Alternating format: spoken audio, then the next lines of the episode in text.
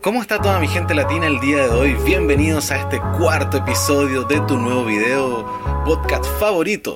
El día de hoy realizaremos un nuevo recorrido por los desafíos que me he planteado al iniciar esta travesía y les contaré cómo esta pandemia mundial me ayudó en parte a reformular mis motivaciones y a decidirme a crear esta aventura audiovisual. Sin más palabras, damos inicio a nuestro programa del día de hoy. Pero alto, no existe un buen recorrido sin una buena intro. Así que aquí nos vamos con la presentación de Recorre Latino. Dale play al video.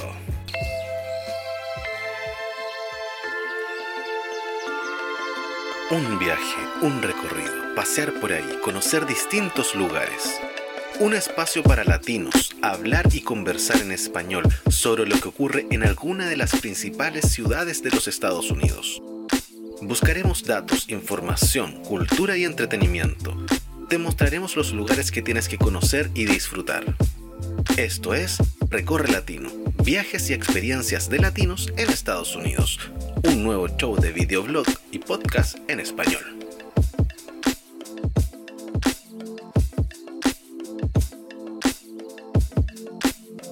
Transmitiendo desde nuestros estudios centrales ubicados en la ciudad de Berkeley, California, directamente desde la costa oeste de los Estados Unidos de América, les habla Nico Novoa Marchant y esto es Recorre Latino.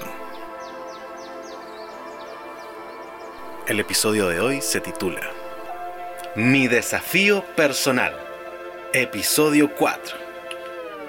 Como ya les venía contando, acabo de cumplir tres años en este país y me ha tocado enfrentar diferentes situaciones de las cuales he aprendido muchísimo y aquí les quiero contar algunas de ellas. Lo primero fue el cambio de país, idioma, cultura, costumbres, adaptación, nuevos lugares y la posibilidad de transformarme en lo que yo quisiera. Al fin y al cabo, en este nuevo país nadie me conocía por mis habilidades. Bueno, aún nadie me conoce, por eso estoy realizando esta iniciativa. En segundo lugar, estaban todos aquellos sueños y anhelos que traía conmigo desde aquel lejano país, incluyendo las ganas de lograrlo todo, por supuesto. Y tercero, se encontraba todo un mundo por conocer y enfrentar. Mi frase en aquel entonces era, que todo lo que tenga que venir venga, lo ordenamos, lo ponemos en fila y lo solucionaremos de uno en uno. El optimismo y la moral estaban por las nubes, las expectativas, ¿para qué decirlo? La emoción era desbordante. El único detalle que no consideré en aquel entonces fue que en ese modelo de solución de problemas que me había funcionado siempre, nunca lo había puesto a prueba en otro país y con un idioma que no manejaba. Pequeño e ingenuo detalle de planificación. Bueno, de esa manera, muy lentamente me daba cuenta que el desafío que me proponía cada vez se ponía más cuesta arriba. Pero ahí estaba yo, con actitud positiva, con una cámara fotográfica, con algunos años de experiencia desarrollándome mi pasatiempo favorito como un oficio secundario y con todas las ganas de reinventarme y hacer cosas diferentes, era el escenario perfecto para llevar a cabo la aventura de transformarme en el fotógrafo y productor audiovisual independiente como algún día lo soñé en mi natal Santiago de Chile, cuando creé casi como un juego el proyecto de SDP Audiovisual para comenzar a explorar esta nueva forma de mirar y capturar el mundo detrás de un lente. Ustedes se preguntarán qué significa SDP y por qué ese nombre. Bueno, al fin lo voy a contar públicamente. Esta sigla significa Scooby-Dooby Producciones, un nombre original en aquel momento.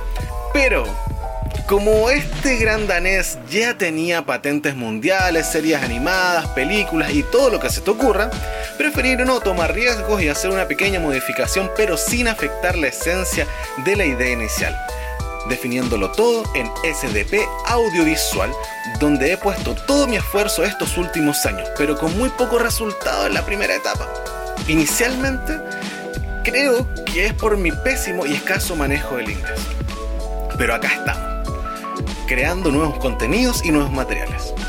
Así que manos a la obra, a los pocos días y con la ayuda de Fran, ya estaba inscrito para comenzar mis clases de inglés en la escuela de adultos de Berkeley. Fue muy extraño, al principio era como volver a tu primer día de escuela, el primer grado de primaria o al primario básico, como decimos en mi país donde no conoces a nadie, aprendes todo desde cero.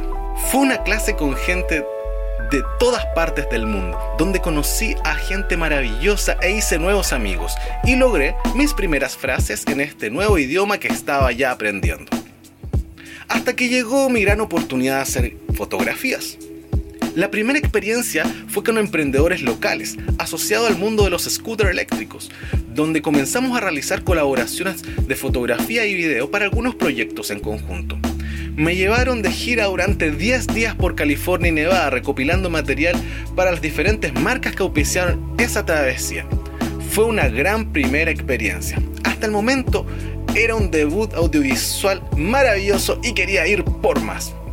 Luego, Trabajé junto con emprendedores chilenos que venían a California a realizar giras de inmersión de negocio, específicamente en el Polo de Desarrollo Financiero y Tecnológico de San Francisco y Silicon Valley, donde tuve la oportunidad de visitar y adentrarme como fotógrafo en las oficinas de Facebook, Google y hasta en una de las mismas instalaciones de la NASA hasta ese momento todo funcionaba de maravillas. Estaba aprendiendo inglés, estaba saliendo a trabajar en lo que me apasiona, mi esposa estaba feliz en su nuevo trabajo y recién ya había llegado a nuestras vidas un pequeño y peludo de cuatro patitas que bautizamos como Snoopy, nuestro nuevo y peludo hijo.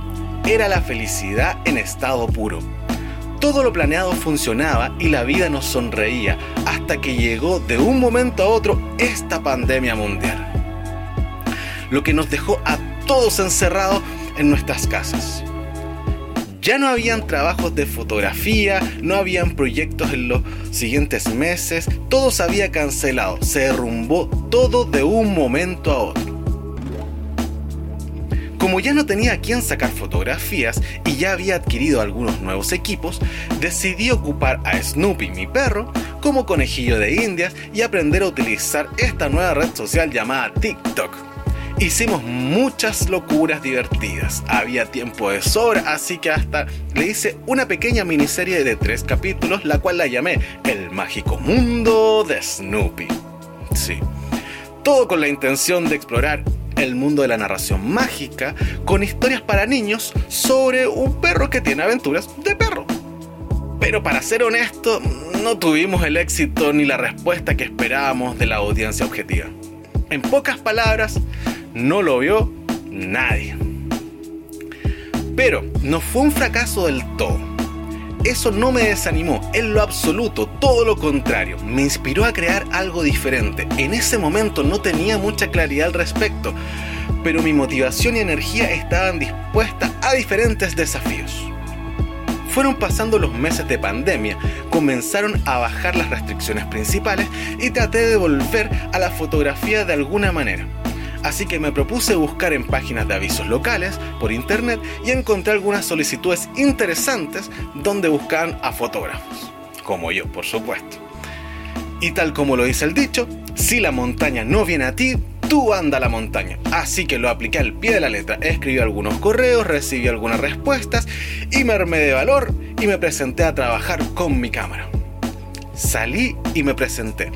Fui el segundo fotógrafo en un matrimonio indio, que me dijeron que estuvo muy bien celebrado quienes vieron la fotografía, también he realizado algunas sesiones fotográficas a algunas personas particulares y a personas que han solicitado mis servicios.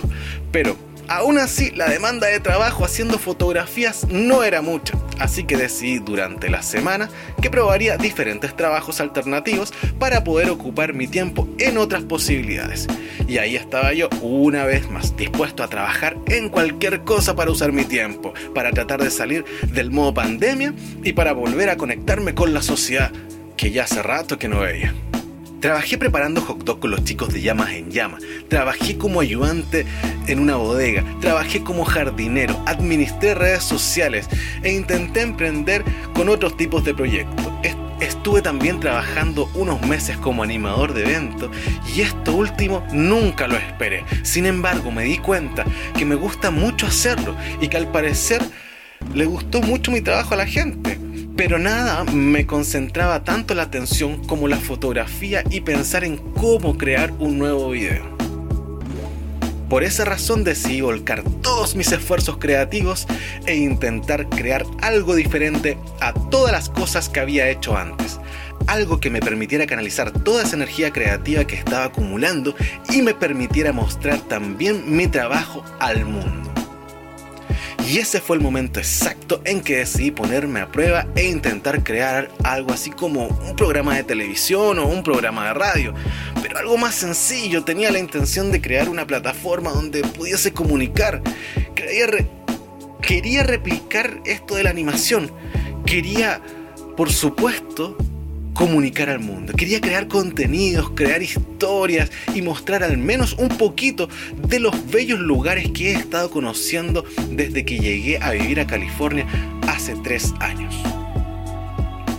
De ese modo comencé a pensar en ideas y darle forma a este proyecto que ustedes, mis auditores e internautas de habla hispana, están viendo y escuchando en este preciso momento. Con la idea de crear videos, filmar lugares y contar parte de su historia, le pedí colaboración a un gran amigo que lleva un buen tiempo en la zona y salimos a grabar. Decidimos crear un video piloto de algún lugar emblemático de la ciudad donde él vive. Así que fuimos al lago que estaba en pleno centro urbano de la ciudad, el Lake Merritt, en el corazón de la ciudad, pusimos fecha al desafío, creé un guion de grabación, tomé mi cámara, mi teléfono y mi estabilizador de imagen y nos fuimos a grabar para ver cuál era el resultado. La experiencia resultó tan positiva que inmediatamente decidimos definir otro lugar e ir a grabar la semana siguiente. Los videos que resultaron quedaron bastante interesantes a mi juicio personal, Muchos de quienes lo han visto me dicen que tienen muchísima información y que eso me podría jugar un poco en contra. Pero la idea es que cuando ustedes realicen este tipo de aventura lo hagan cada vez más informados les recomiendo que estén muy atentos a los siguientes episodios que se estrenarán durante las próximas semanas, donde liberaremos esos dos episodios que salieron como mecha inicial de este proyecto que hoy nos tiene juntos recorriendo esta nueva aventura del video podcast. Por lo tanto, les quiero contar cuál es la gran misión que me he planteado para llevar a cabo la primera temporada de Recorre Latino. Y se trata de lo siguiente. Realizar una primera temporada de episodios semanales de entre 10 a 15 minutos de duración donde les daré a conocer cómo es este nuevo lugar donde actualmente vivo, recorriendo las tres principales ciudades del área de la Bahía de San Francisco en el estado de California, donde buscaré entregarles información detallada sobre cuáles son los lugares imperdibles que debes visitar en cada una de ellas. Entonces, la primera misión que tendré será mostrarles y contarles a qué me refiero cuando hablo del área de la Bahía de San Francisco y cuáles son las ciudades más importantes que la componen, para que luego en los siguientes episodios recorramos junto las ciudades de Berkeley, Oakland y San Francisco, descubriendo sus rincones y atractivos lugares en cada uno de nuestros programas.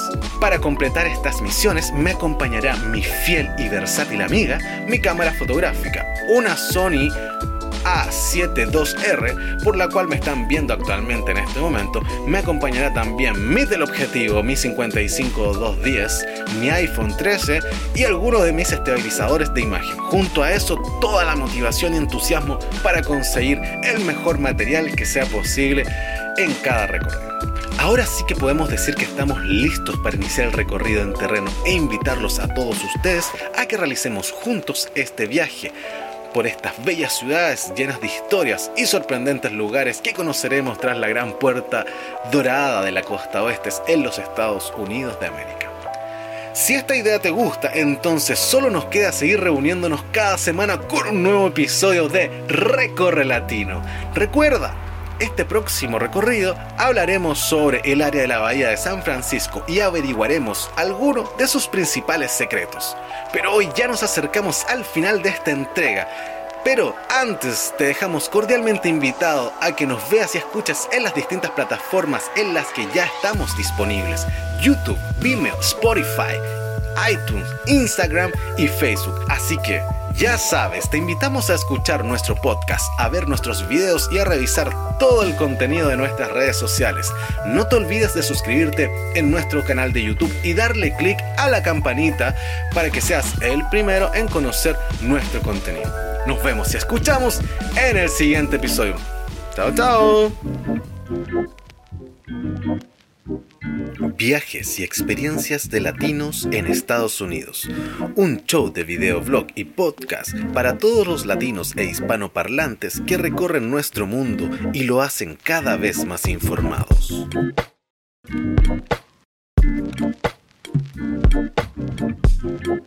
Una producción de SDP Audiovisual dirigida por Nico Novoa Marchand.